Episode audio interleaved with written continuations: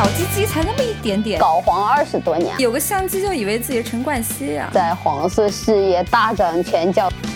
Well, you can holler loud about yourself, but honey, what are you gonna do? And you can sleep in a coffin, but the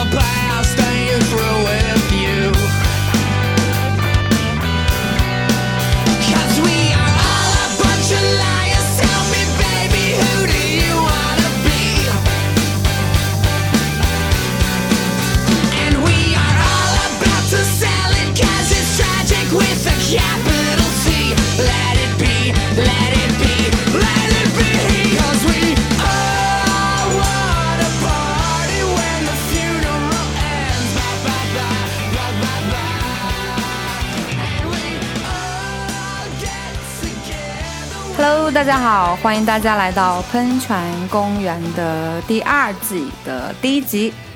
我是最近连十五块钱的菠萝蜜都舍不得购买的乔乔。我是刚离职的猪猪，终于失业在家了，有点爽。今天是我们第二季的第一集啊，嗯，对，就我们来聊一个什么比较特别的话题呢？其实也不算是，我觉得是这这一期的话题相当于最近事件的一个延展吧。最近有这这一个星期三件事，相当于这三件事的话，第一个的话是韩国的 N 号房间事件。呃，韩国 N 号事件发生之后的第二天还是第三天，中国网络上暴露了一个，呃，中国的一个男性把一个女性囚禁在地下地窖里边二十四天，然后性凌辱的事情，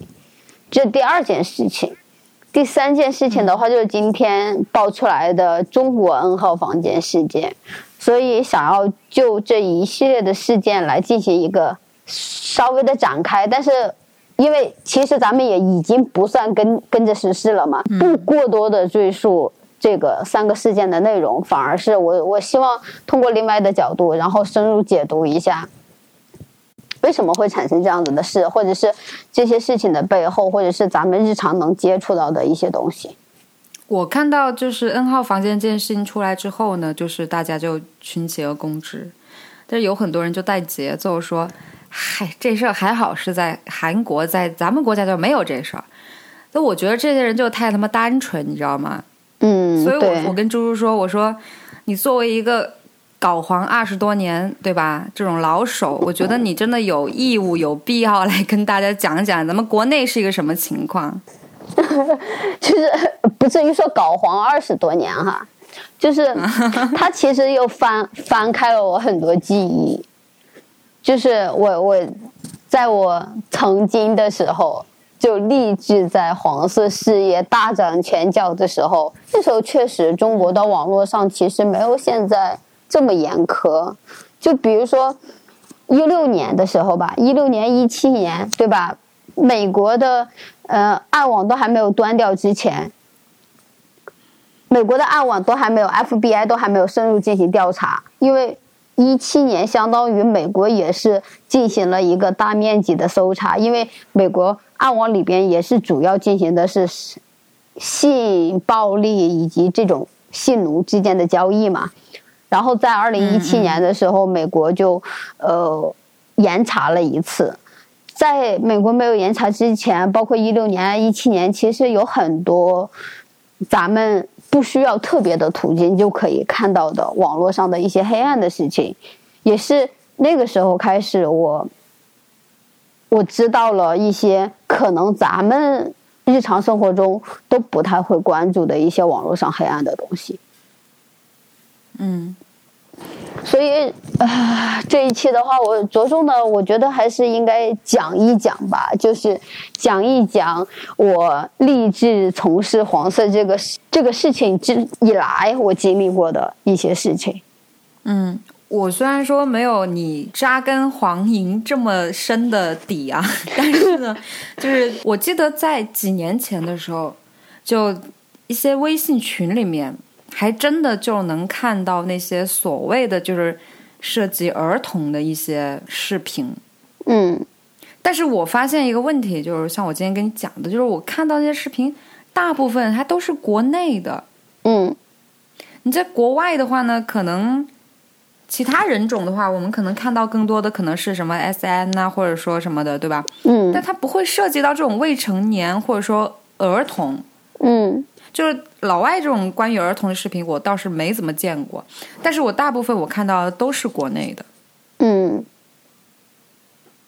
而且我记得特别清楚的一个视频，就是久久在我的记忆里面不能挥去，就是真的特别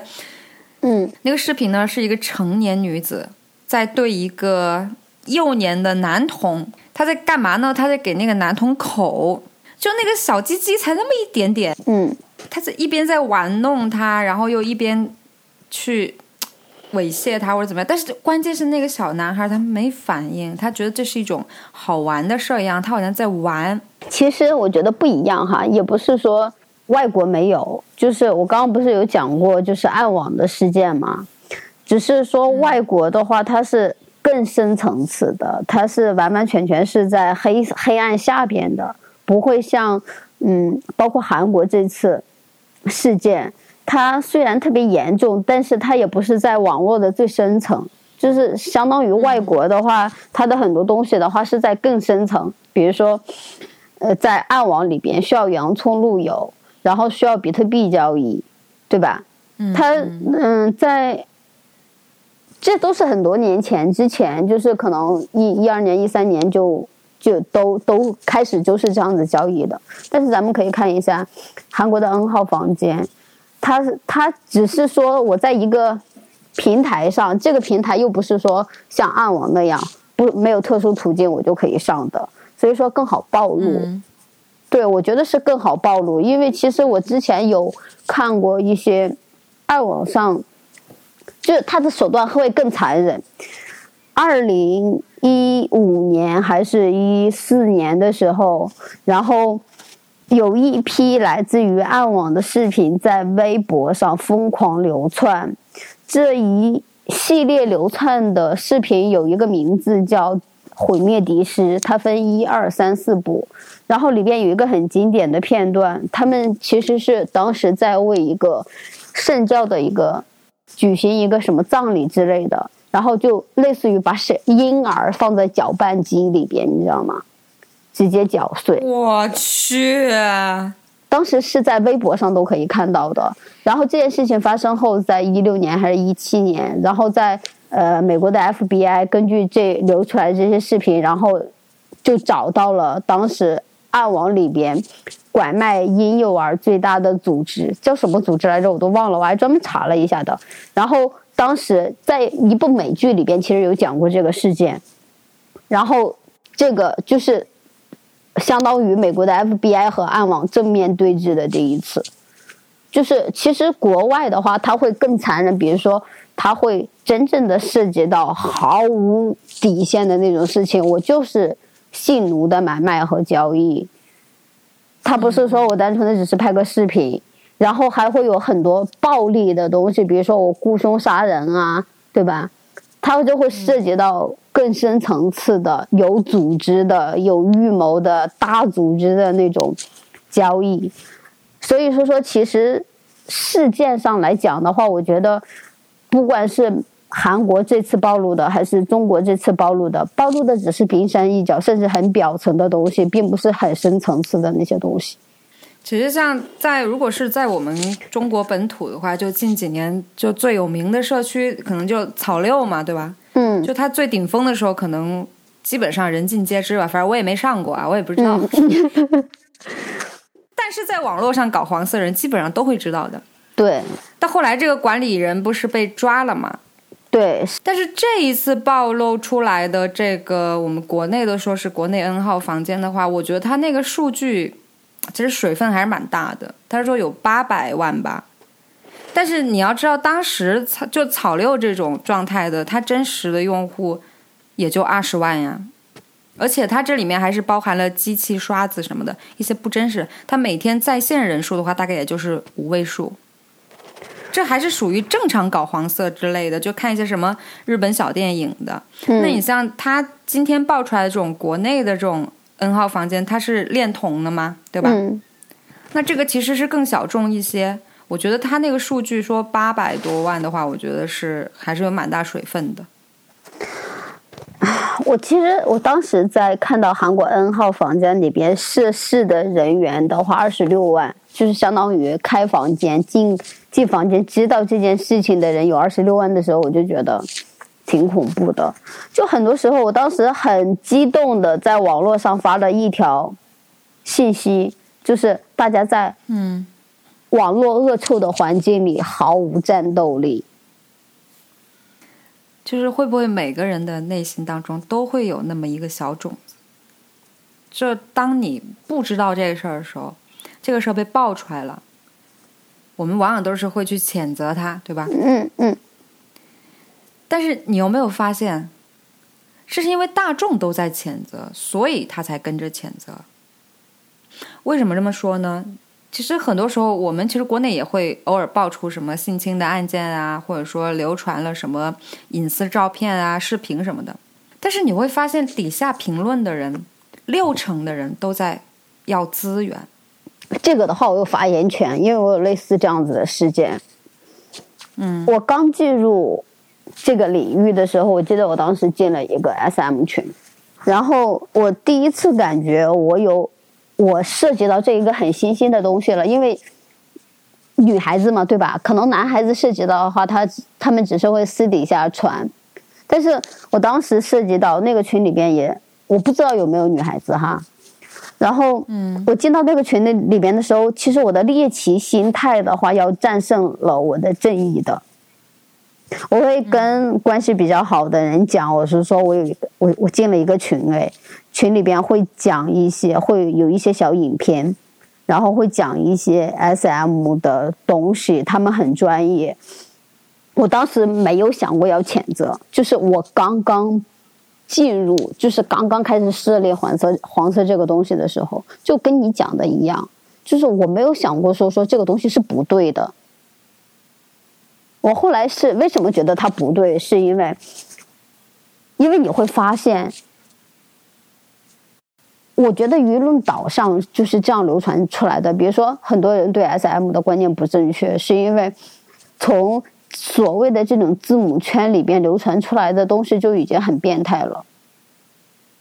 嗯你比如说，包括正确的认知的话，是 S M 的话，其实是一个正常的游戏，对吧？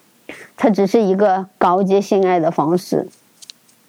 但是从这这这些群里边流传出来的话，他们会他们会把那种比如说带有伤害性质的，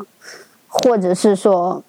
带有侮辱性质的什么吃屎喝尿这一个档作为 S M 的基本，你知道吗？然后再往上延伸，或者是再往上发展，他从这个社群里边流出来的，就是已经流出来很变态的东西了。它它从最根本网络上最根本流出来的时候，它已经变了味道了。然后这只是最基本的，就是那个 S M 群里边给我传递的 S M 一个是是一个什么样子的东西，我认识到的是这样子的。再后来我就会发现，当时的群主，因为里边他会玩的很嗨，比如说我要去酒吧玩，我要去什么什么玩。后来我又发现他们在进行一些其他的交易，比如说卖药啊、迷药啊之类的，甚至后来就有一些当时在网络上特别火的，就赤身裸体的女孩子在网络上疯狂的跳舞，然后第二天浑然自己什么都不知道。嗯嗯就是嗯当时可能群里边就有一个人说，呃，他手里边卖药出去啊，或者是当时进行这种交易的时候，我觉得我好像进，我好像真的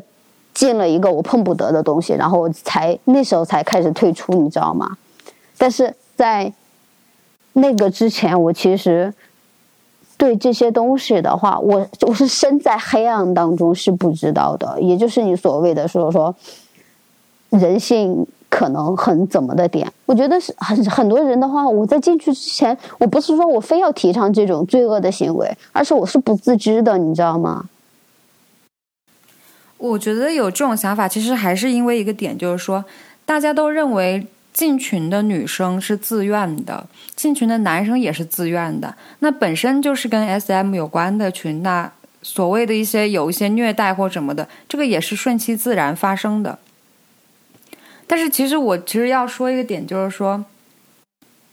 我觉得这个事儿也挺无奈的，就是人他进到一个圈子之后啊，他会迫不得已的被这个圈子给推着走。你就像 N 号房间一样的，你好奇了，你进来了，对吧？那我要怎么去融入这个圈子呢？我就是要跟他们变得一样才能融入这个圈子。然后他们就出台一个规定，我的我你你要进入我们这个圈子，你的起点是什么？你必须得达到这个起点，你才能融入我们。那他就会去做这个事儿，因为他为了融入进来嘛，他为了得到更多猎奇的东西嘛，对吧？嗯那他的起点就会一步一步往上升，因为人一到了一个圈子里面，他会有一种有一种虚荣心的，你知道吧？会有一种攀比心的。嗯你玩的这么过分，我一定要比你玩的更过分。嗯而嗯且女孩子，你想想，我们大部分女孩子其实，在生活当中都是很多是不被关注的。我们嗯是从打压教育成长起来的。嗯，她很享受这种被夸、被关注的这种感觉。比如说，我要拍了一个很暴露的照片，或者说很劲爆的，对吧？很过分的，嗯然后我往这个群里面一发，我往这个圈子里面一公布，大家都会觉得我操，你这太屌了，他就会有一种被关注的感觉。嗯其实慢慢的、慢慢的，你可能刚开始你是一个三观较正的人，你如果真的涉足到这个圈子里面的话，你会被这个圈子的人给推着走的。对，我记得我真正有反抗意识的时候，是因为当时有很多圈子嘛。我真正有反抗意识是在我进到了，因为我之前在 SM 圈子里边，我觉得我接触不到这，我就我是网络上接触到的这些罪恶，就是我觉得发生在我身上其实不多，所以我没有那么强烈的意识。然后我再进到另外一个群里边的时候，就后续也陆续进了其他的群嘛。有各种各样的群，比如说就是拍专门拍你小女孩裙底的这样子的群。就这个群刚开始的时候其实是很正常的。我进去的时候，大家搞黄色嘛，对吧？搞黄色的话，你你要说那么健康也不太合适，因为你毕竟进了一个搞黄色的群。你既然都打算进一个黄搞黄色的群了，你装什么清纯啊？然后就进了这样一个群。你除了搞黄色的时候，你跟大家聊天的时候，大家的三观你也没有觉得多不正。突然后来进的人越来越多的时候，我发现这个群慢慢变成了一个什么群？大家会以拍女孩子的裙底作为，就是作为他们很刺激的点。就比如说每天早上上班的时候，每天早上八九点的时候，他们就会下一个任务。你看我今天拍几个女孩子的裙底，我当时就觉得，天哪！那我身边是不是也是遇到天天遇到的都是这些人？然后我当时就是把这个群，相当于我在群里边骂了他们一顿，因为当时混的时间已经蛮长了，半年还是差不多快一年了。然后骂了他们一顿，后来我退出了那个群。后来我那个群里边有人加我，再后来他们反复有人跑过来跟我讲这件事情，让我再重新进群的时候，我后来又拒绝了。这是我第一次，这是我第一次有很明确的意识拒绝，就是他们三观很很差，我我明确的教育了他们，然后很明确的面对了这种不正当的行为，然后选择了退出，那是我第一次。我其实有也有埋伏在这种群里面过，嗯不是你讲的那种，就已经那么有规模、有规划的那种群了。它其实就是还是在从一个聊天群，然后慢慢演变到一个搞黄色的群，然后再慢慢的、慢慢的又过渡到一个形式比较恶劣的这种群。其实我是有去见证过这个过程的。嗯就是你会发现，就是一个人呐、你不管他这长得再怎么人模狗样，当他就是有了这个网络的这个遮羞布的时候啊，他整个人的这种黑暗就完全显现出来了。我之前在一个网红的群里面，开始的时候大家都聊天什么的，后来嘛就开始搞搞黄色。但搞黄色其实也就只局限于就是说发发照片啊，就是发发这种比较性感的图片啊，或者什么样的这种一些搞笑的视频什么的。这后来突然间就有了那么一两个活跃的人说，这个群里面如果搞黄色的话，就容易被封。嗯然后呢，就说他开了一个小群，专门搞黄色的小群。那大家本来就是喜欢搞黄色嘛，你这么一说嘛，那肯定大家都想进那个群了嘛，对吧？嗯然后他就说，但是你要进这个群呢，我得有要求，你得有自己的作品。嗯什么作品啊？就是你要自己拍的，你的炮友也好，你的前女友也好，就你的你你的就是影像作品，懂吧？嗯你要凭着自己的作品入这个群。嗯，我也进过类似的群，反正那个群我也没进，就不不需要进去就知道里面是什么样子了。我进去过，每一个进群的人都需要交一个作品，然后就不管是自己炮友的啊、自己女朋友的啊、自己什么的，我是真的进去了，然后他们每天。他们群里边的几个经常活跃的人就会讲，我明天的安排是什么样子的，你谁谁谁，你后天是应该怎么样安安安排的，你明你后天应该有节目，你谁你大后天应该有节目，从什么几点钟开始，他们会在白天的时候把这些事情都商量好，然后到了那个安排节目的时间的时候，然后那个人就出来了，出来直播，你知道吗？直播？对，发视频，不停的发视频，不停的拍视频发到群里边，拍视频发到群里边，什么样的视频？就是是在做的整个过程的视频吗？对，会打码吗？不会就女生的脸也能看到，不会打码生殖，器也可以看到。对，因根本不会打码。为什么不会打码？就是因为他做的过程中，他为了证证明他拍的这个东西是真实的，你知道吗？因为如果一旦打码，就会引起群攻，然后这个东西是实时的。可是女生呢？女生知道他在拍吗？我不觉我不知道女生知道知道不知道在拍，因为一般的话就是，我觉得有一些女孩子是知道的，嗯，但是不知道会不会被发入发在群里边，发入在网络上，他们盈利吗？不盈利。就为了满足自己的虚荣心，对就我有炮打。我为什么我为什么说这个事情我？你在问我的时候说女孩子知不知道？为什么说这个事情哈？是因为我曾经有一个朋友拍这种视频的时候，那个他的炮友是同意的，然后他给他跟他的炮友在日常聊天的过程中，还会把他们之间发的发的视频发给那个炮友，然后有一次，炮友的男朋友就发现了。作品，你知道吗？然后就发现了，所以这个角度上的话，就很多女孩子是自愿的，她们是知道这种情况的。我其实也有朋友给我发过他前女友的作品，然后他是跟他说，他跟我讲说，视频里面不是他跟他前女友，而是他前女友跟别人，然后他发给我看，然后我说，我说这视频发出来不太好吧？他说没事儿啊。他他允许我传播的，我也不知道是真是假啊。我朋友在给我讲述了这样一件事情之后，因为他可能对其他的人就双标嘛，对吧？他在跟我讲述这样子的事情，他跟他朋友发生这样子的事情之后，他跟我曾经语重心长的说过这样一句话：在女孩子一旦张开腿之后，你就被明码标价了。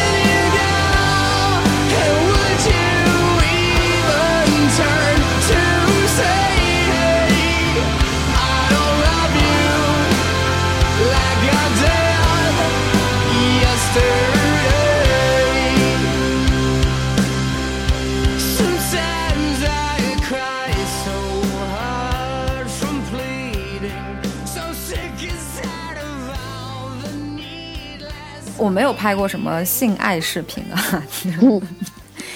我感觉就是男人他可能他这骨子里面他就有这种东西，就他会提出这种要求，嗯而且就是有一些你不管是什么年龄阶段的男的，他总会有一个习惯是什么呢？就是不在一起的时候，他总会说：“哎，给我来两张性感照片吧。”这种男人还蛮多，我觉得。多不少。但是你有没有想过，这性感照片后来到哪儿去了呢？呃，今天还是昨天的时候，有一个读者跟我讲，他是在一个约炮软件上认识他的前任的，然后他跟他的前任分手之后，他还活跃在这个约炮软件上，然后跑来了另外一个人，跟他讲说，你视频里还不错哦。但是他，我我后来问他，我说你有看到你这些视频吗？你知你知不知道？就是你当初是被拍的。他说他不知道，他也曾经一度想要拿到证据，但是也一直没有拿到。然后我今天还是昨天的时候有问他，我说你们有你你有和你前任，就比如说他说他承认过的这样子的语音吗？或者是聊天记录吗？他说应该是有吧。我说你找一下律师。可能大部分人都不太在意这些东西。就是我朋友圈里面有几个小姑娘，嗯，十来岁的，就是发的朋友圈的尺度啊，咱俩的性感照片，那根本就不叫照片，你知道吗？就他妈啥也不穿，就点，就两个点，给你打两个马赛克，就这种照片我，我发不出来，我跟你讲。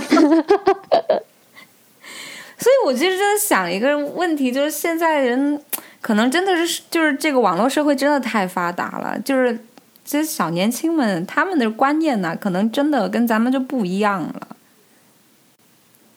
你还记不记得前段时间就是网络上就疯传的那个小姑娘叫什么名字我忘了，就是穿洛丽塔西安的那个小姑娘，高三的那个，是吧？我我不太清楚，我就知道她有一个是有两个视频，一个是就跳跳舞嘛，跳着跳着就、就脱光了，嗯然后还有一个视频就是说叫了个外卖嘛，就是那个跟外卖小哥就是全程直播做了些什么东西，就小姑娘表面上看起来就根本就不像这种人，你知道吗？啊，我知道了，咱们说的是同一个姑娘，这他妈还有哪个姑娘？因为其实不少啊，真的不少。就我觉得微信群已经很干净了，因为这些年我觉得肮肮脏的可能是 QQ 群，因为 QQ 群其实不太到目前为止还没有太进这种东西。然后 QQ 群的整个的受众会比较少，但是觉得我们说起来好像就不可思议，觉得说这个这这种事儿，就人的黑暗面啊，或者这种奇奇怪怪的这种癖好，嗯好像离我们生活好像很远。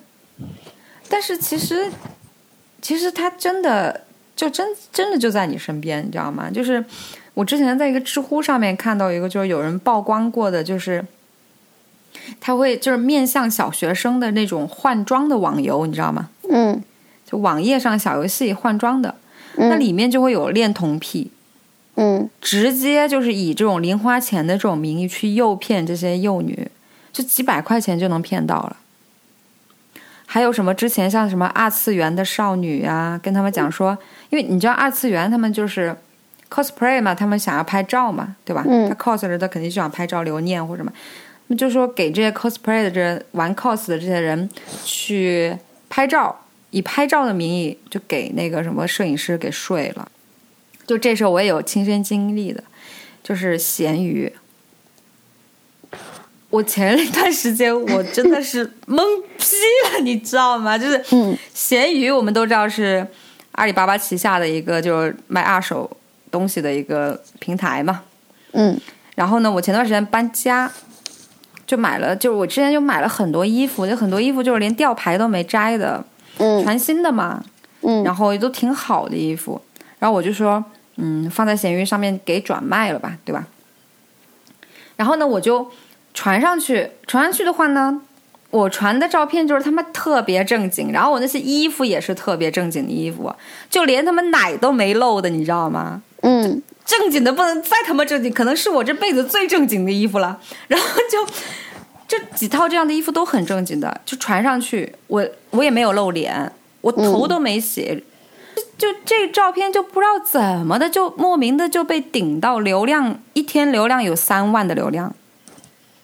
因为它有流量统计的嘛，就突然间一天就给我顶到三万的了，三、万的、两万的、一万的，那你嗯根本就没有想到说，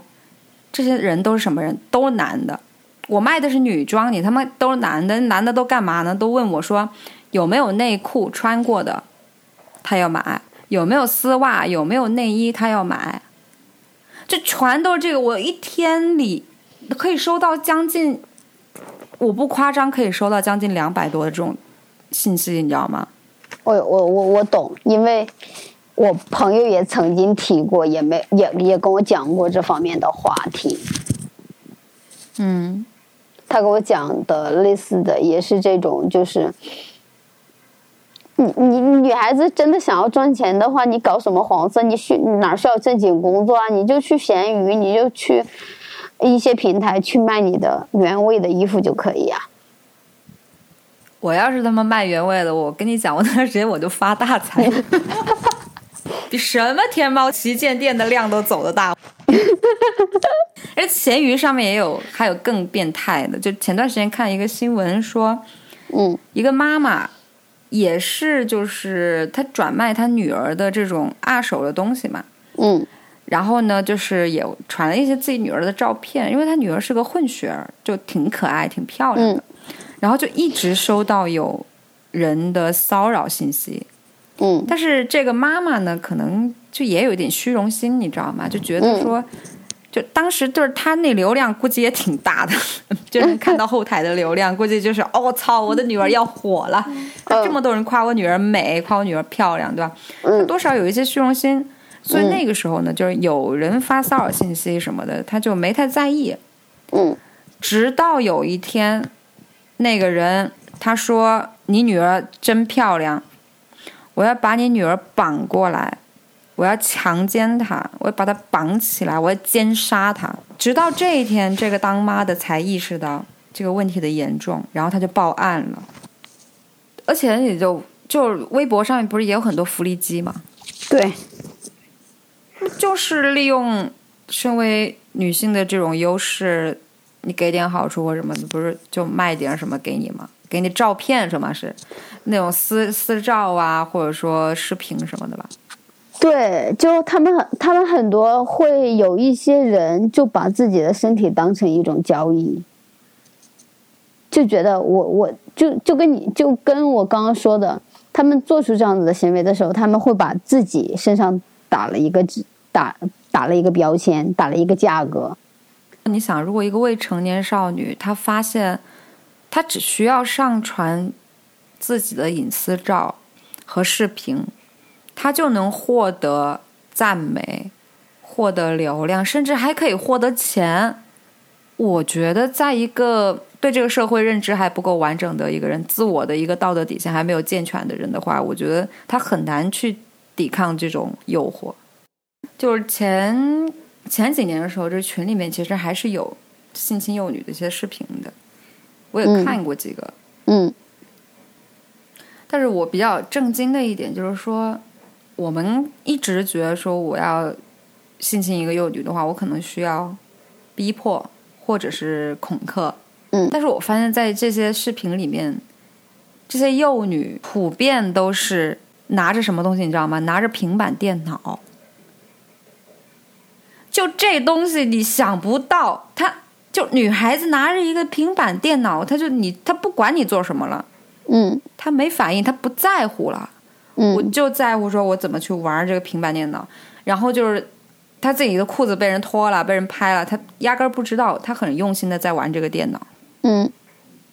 虽然虽然东西多了，但是对孩子的诱惑力依然在呀。我其实前前一段时间，我其实就想问，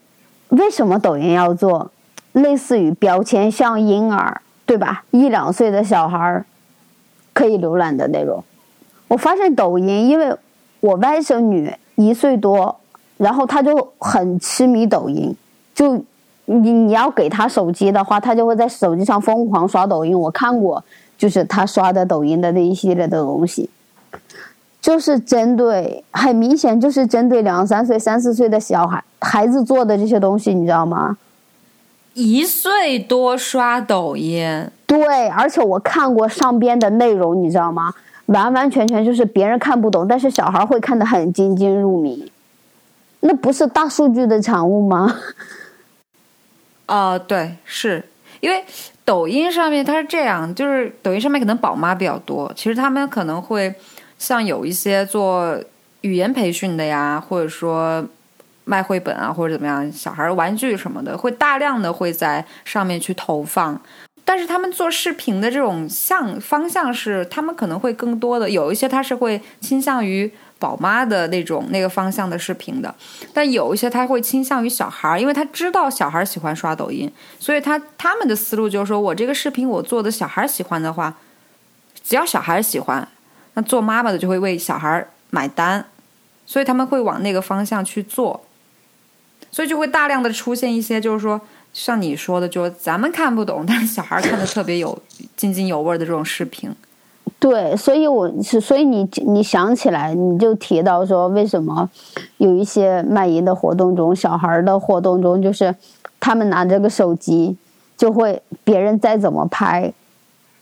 他们都无动于衷，原因就在这儿啊。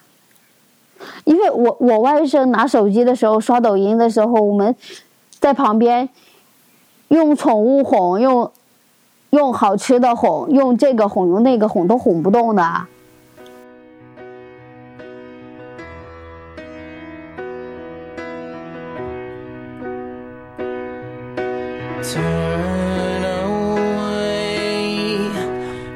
You could get me a drink of water, cause my lips are chapped and faded. Call my Aunt Marie. Help her gather all my things and bury me in all my favorite colors. My sisters and my brothers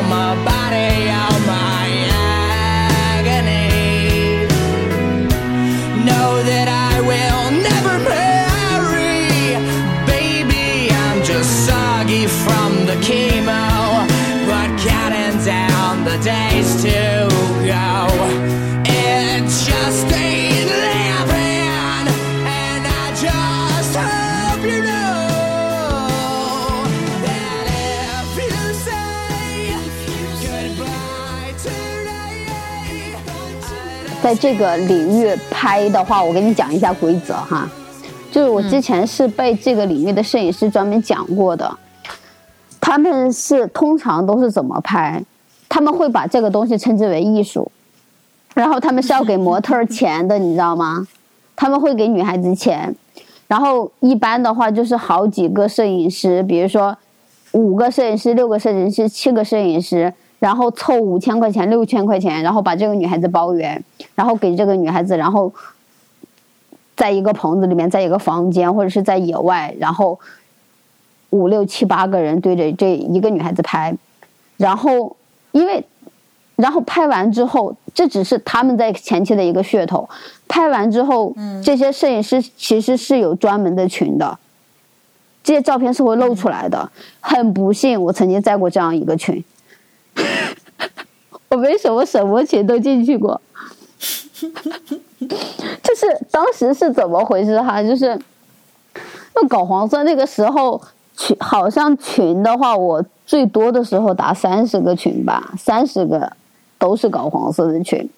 然后有一个群相当于几百人的群，几百人的群，大家最后玩的特别好的那几个就弄了一个小群。这个小群里边的话，日常他们就是什么都会跟你讲的这样一个群了。然后后来那个群里边就拉了一个摄影师，然后就给我们普及这种东西，然后就把我们拉到了，就是都是摄影师的那那个群里边，让我们见了一下世面。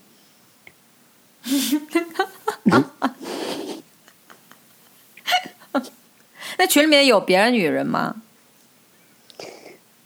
应该没有吧？我在这群里也没有讲话，我见完世面我就退出了。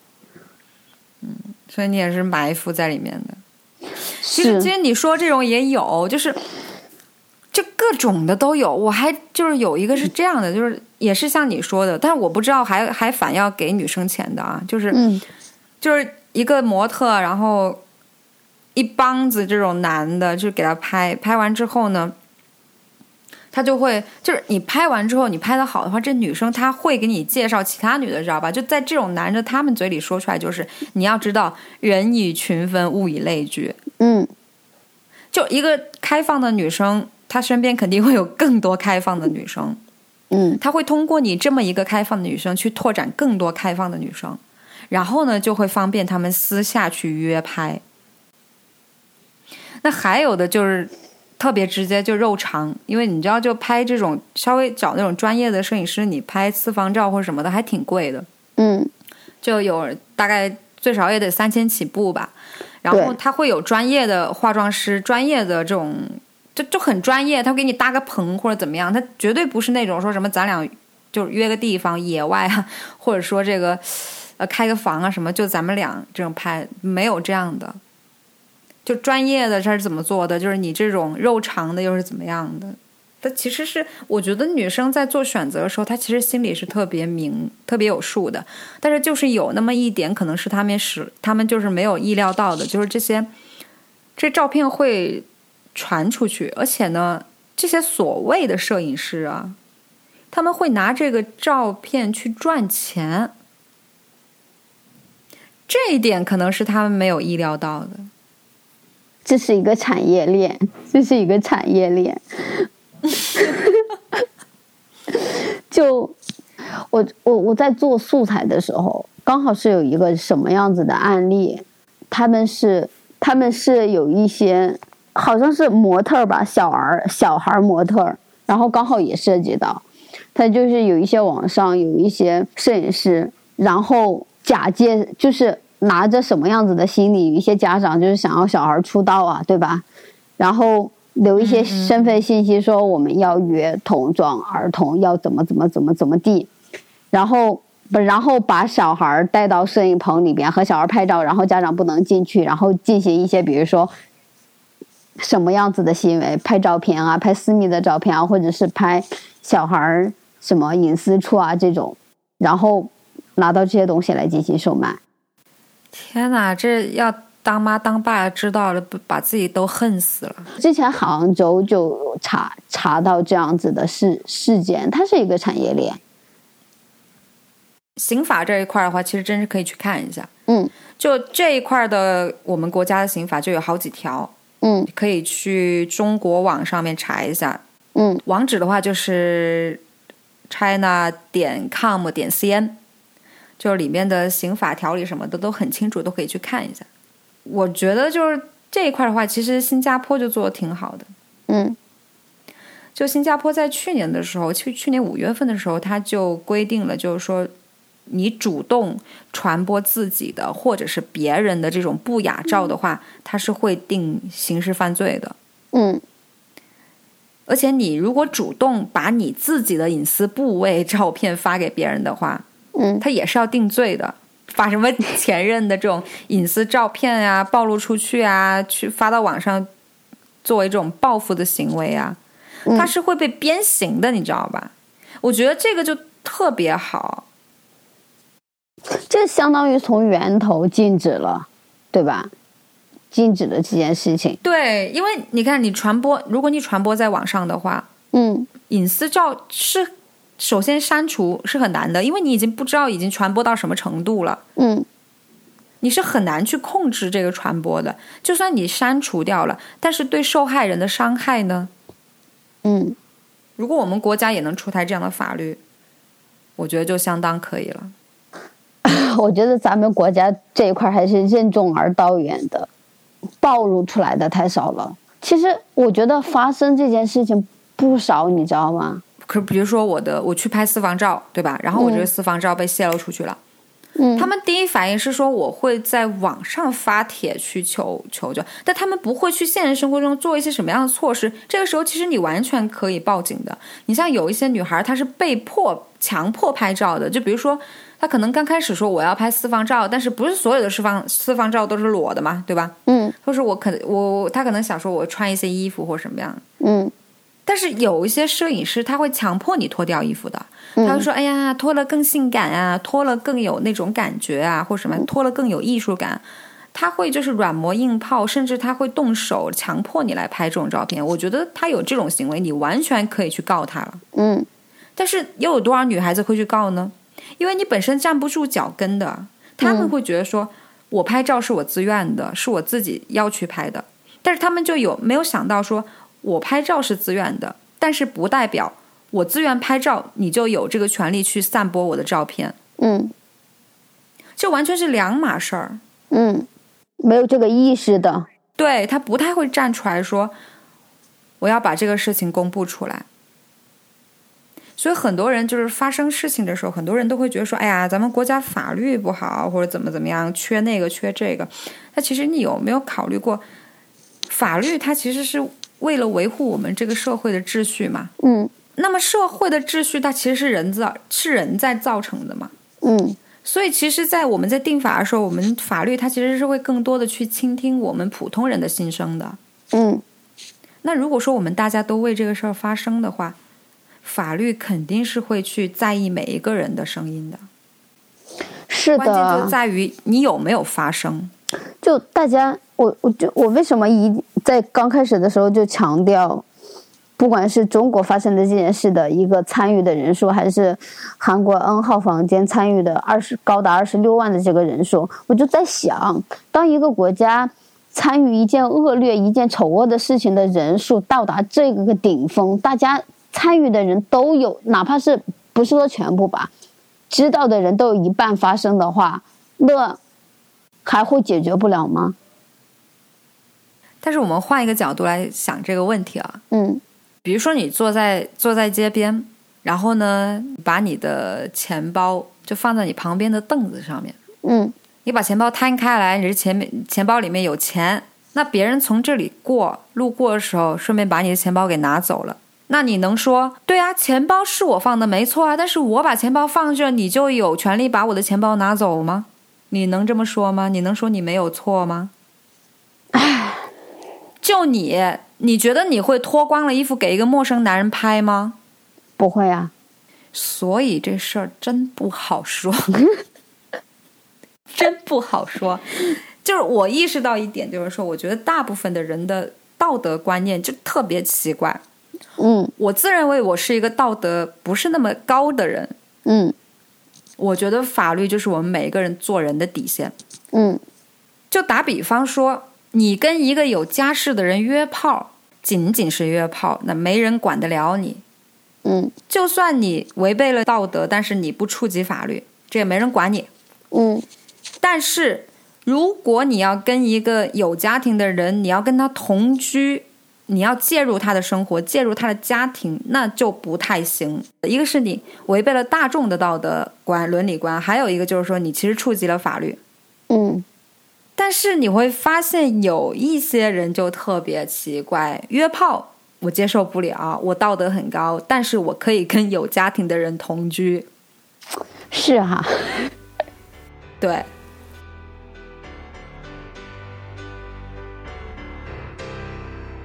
，Some people watch, some people pray, but even lights can fade away. Some people hope, some people pay, but why we have to stay? Cause even here, we're the blues, or any misery you choose. You like to watch, we like to use, and we were born to lose.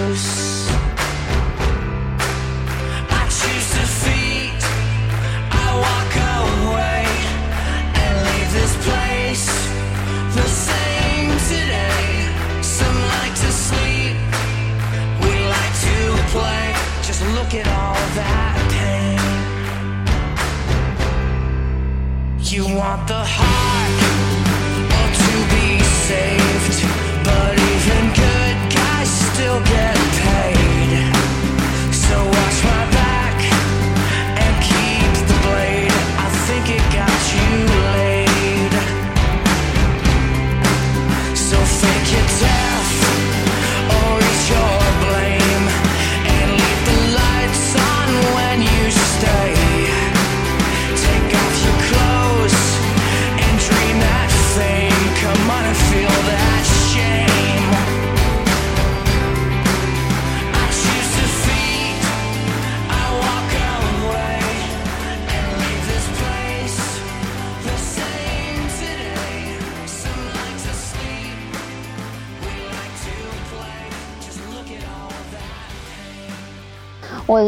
个很改邪归正的朋友哈，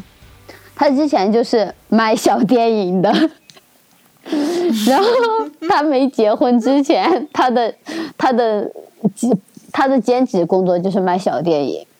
后来就是结婚了，他们家大孩子是个女儿，他卖的电影的话都是正规资源哈，然后他就发现了一些虐童的一些案例，这也就是我上我我我前几天聊的时候聊到的，聊到的虐童的案例，然后他就举报，他连续举报了一个月，然后没有任何的响应，然后也没有任何的回应，他觉得自己一个人太无力了，但是他是他是一个卖黄片的人，嗯，所以有有真正的有有时候吧，你你你要意识的觉醒的话，你你真的要觉得你自己就是其中的一员，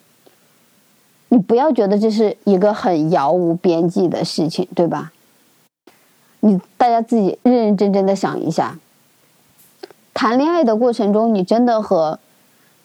男朋友就没有大尺度的照片，就没有大尺度的聊天吗？我觉得很多很多人都有吧，对吧？甚至也也有很多人都会被男朋友要求说，要不咱们拍个视频。但你要说性感照的话，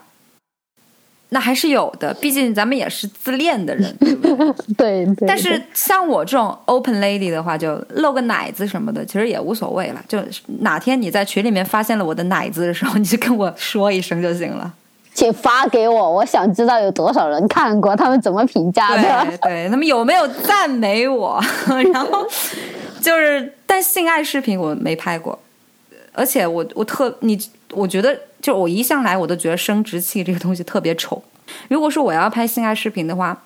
就你那种破手机想给我拍，不可能。嗯，这个几千块钱的单反想拍我，你一定要给我拿出什么专业的设备来，给我来一套什么剧本什么的，我们按着剧本走。你拍了之后，你一定要给我他妈上映了，对吧？你他妈拿个手机给我拍，你看不起谁呢？我一定要二十几万的索尼的专业设备，就是，不然侮辱谁呢？真的是，妈的，有个相机就以为自己是陈冠希啊！嗯就有一个哲学家叫什么康德，对他嗯。说过一句这样的话，他说：“我们之所以做道德的事情，并不是因为幸福，嗯。而是因为，只是因为这本身就不愧于我们现在已经拥有的幸福。嗯。其实我不记得我看一本什么书，然后那个书里边是有一个这样的问题，我觉得当时我看到这个问题的时候，就引发了我很深的思考。嗯。这个问题是这样的，就是说，如果可以给你一个机会重启你的生命，但是呢，你不知道你会出生在一个什么样的家庭，你也不知道你是什么样的人种，嗯。你不知道你的国籍，嗯。你有可能会成为一个流浪汉，嗯。你也有可能会成为一个就是生下来就含着金汤勺的一个富二代，你也可能会是一个白手起家的一个特别了不起的企业家，你也可能会是一个出生在小农村里面的一个穷苦家庭的第五个女儿，你甚至都不能确定你生下来你会是一个男性还是一个女性，嗯。如果说在这样的情况下的话，你想一想，你愿意出生在一个什么样的社会？我觉得这个真的很引人深思。如果说我们不知道我们现在的阶级，我们能拥有的东西的时候，我们会愿意出生在一个什么样的社会？你会发现，其实我们从出生之后，我们能选择、我们能做的事情其实特别少。是有很多东西的话是出生的那一刻就决定了。所以那些拥有良好的一些社会资源的人，他们接受好的教育的人，嗯他们其实应该回馈的是这个社会。嗯所以我现在就是有时候会想起来，以前我们读书的时候，老师经常会跟我们讲，读书是为了什么？不是为了赚钱，读书是为了让我们能够更好的实现自我价值，然后再来回馈这个社会，回馈我们的祖国。怎么感觉那么的官方？我也想说，请接受我的入党申请。没有，但但但是这确实是我确确实是我自身的一个感受，我真的是这么觉得的。因为我自己其实也没有接受过什么很好的教育，但是我觉得我们的下一代真的应该去接受好的教育，不应该是可能因为他的出生、家庭条件什么的，他可能会没有办法去接受这么好的教育，享受这么好的教育资源。我当时我前一段时间跟朋友聊的时候，他之前一直在做的是做了一年多两年的心理上的免费咨询。他说嗯他这一辈子只想做免费的。他说为什么只想做免费的？他说现在这个阶段关注心理健康的人本来就不多，他真的是希望社会好。他说这是他的本身的价值所在，他真的这辈子就只想这样做。我当时不太能理解哈，我是说一个人为什么会就是怎么能做的这么伟大呢？包括咱们在做节目最开始的时候，嗯咱们无非也就是想到的是咱们俩去输出咱们的表达欲，对吧？就是没事儿扯扯犊子，扯扯犊子，然后呃定期聊聊天，这样子的话对咱们的心理健康啊，对咱们的情绪状态会比较好。但是近半个月之后，不管是你还是我，咱们都有发现，咱们确实应该做一些比自己大一点的事情，做一些可以发生的事情。就我这段时间不是跟你讲嘛，说我 我这段时间突然间会发现自己是发自内心的在快乐。我这个快乐不是来自于说我赚钱赚的多啦，还是我变漂亮啦，还是说怎么怎么样了，嗯。而是我发现我的快乐来自于哪里呢？一个是来自于我的工作，嗯。因为我得到了很多学员的反馈，他们对。通过学习，真的是对他们自己的一个性生活质量也好，对性的认知也好，还是对于他们的一个本来的一个夫妻生活也好，是有很大的改善的。他们嗯。都在向我报喜，嗯。那我就会从中得到一个成就感。嗯还有一个是我们的节目，嗯，这也不知道是他妈飘了呢，还是 还是太自大了，还是怎么地，反正就是挺高兴的，你知道吗？就挺开心的，然后也得到了大家很多的一个肯定的反馈。主要还是希望大家能够听到我们这个主题，听到我们说这些东西，能够想到自己。当你们在遇到这种事情，遇到别人侵犯你的个人权益的时候，或者说当你如果你你正在侵犯别人的个人权益的时候，都可以就是能够引发你们的深思。而且我希望就是说，不管是男人还是女人，当你在被侵犯自己的个人权益的时候，你能够勇敢的站起来。嗯就只能够是通过我们大家的发声，才能够推进这个社会，才能够推进这个法律。是的，今天咱们聊这个话题就比较尴尬，就是我们只能把这个事儿说出来，而且我们咱不能暂时给不了什么嗯。解决的方案，因为嗯，你要知道，如果是偷拍的话还好，对。我们就像我们刚刚讲的，很多是自愿的，就这个就不好说，你就知道，就是自愿，只要是自愿的，我跟你讲就很难搞。对。而且当就是男性在犯这个事儿的时候，他其实为自己辩护的时候，他往往其实咬着的就是你是自愿的。对是，所以就没有办法，就给出没有什么给出什么好的那个，只能说怎么说呢，就是当妈的尽量不要在网上发小孩的照片，嗯。因为你不知道你身边埋伏了多少变态。嗯你不要觉得小孩的年龄小就没人看着他，我跟你讲，早就有人盯上了。其次的话，就作为一个女性的话，尽量不要拍这种。就当你要，你可以拍，但是你拍的这个时候呢，你就要意识，你就要做好你这个照片会被流出去的准备。是的，这个是没有办法的。你就像我说，你不能对别人的人性抱有什么幻想，就是你拍的时候，你就要做好被流出去的准备。那如果是被流出去了，我希望你能勇敢的发声，能勇敢的站出来，因为如果你自己不去维护自己的权益的话，法律它是不会主动来维护你的权利的。对，你说不不能说让法律上赶着找你吧，对吧？让司法机关上赶着问你说说你到底受没受到侵犯？